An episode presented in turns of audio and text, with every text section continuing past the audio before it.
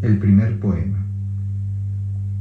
El primer poema de ser agua, agua pura, agua clara, regando todas las vides, recorriendo mil acequias. El primer poema de surgir de las grietas de la roca, roca agreste, roca sola, abrigando su gris que mira al cielo con sensuales verdes multiformes.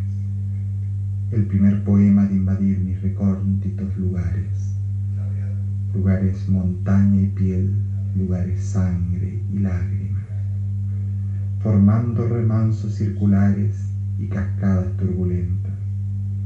El primer poema de volver ya adulto de la guerra, guerra de niños, guerra adolescente, con hondas cicatrices en su rostro y sus ojos prendados de horizonte. El primer poema de ser bálsamo y miel, hierro y sol ardiente y lava incandescente.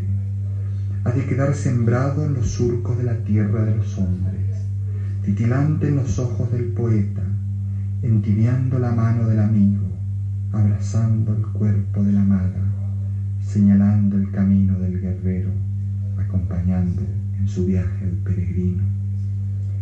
El primer poema de ser el canto, el canto nuestro, el canto mío, el canto comienza y no termina, el canto que es dulce y mar, sal y roca, el canto que inunda mis espacios más oscuros de mi alma repartida entre los hombres.